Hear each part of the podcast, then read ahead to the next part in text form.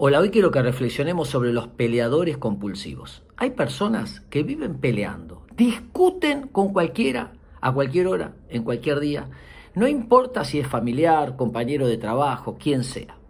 Pero esas peleas que tienen hacia afuera, en realidad, son peleas internas con su propia vida. Están peleando en el ring entre ellos contra ellos.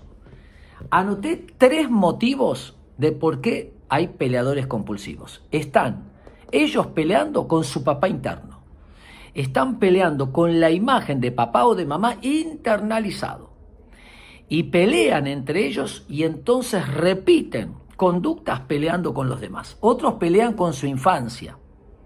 Pelea el adulto con su parte infantil o su parte adolescente. Y pelean también otros con sus propias frustraciones o errores pelean desde su presente con una parte de su sombra, de su historia, de sus vulnerabilidades, inmadureces, etc. Y esa lucha, que casi es inconsciente, se expresa peleando con los demás. No están peleando con vos, están peleando entre ellos mismos, con partes que no ven.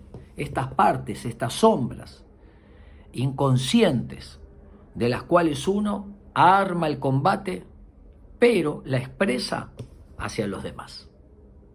Hacer las paces con nosotros mismos, hacer las paces con nuestra historia y dejar de armar batallas internas para poder utilizar nuestra historia para crecer hacia adelante. Espero que les sirva.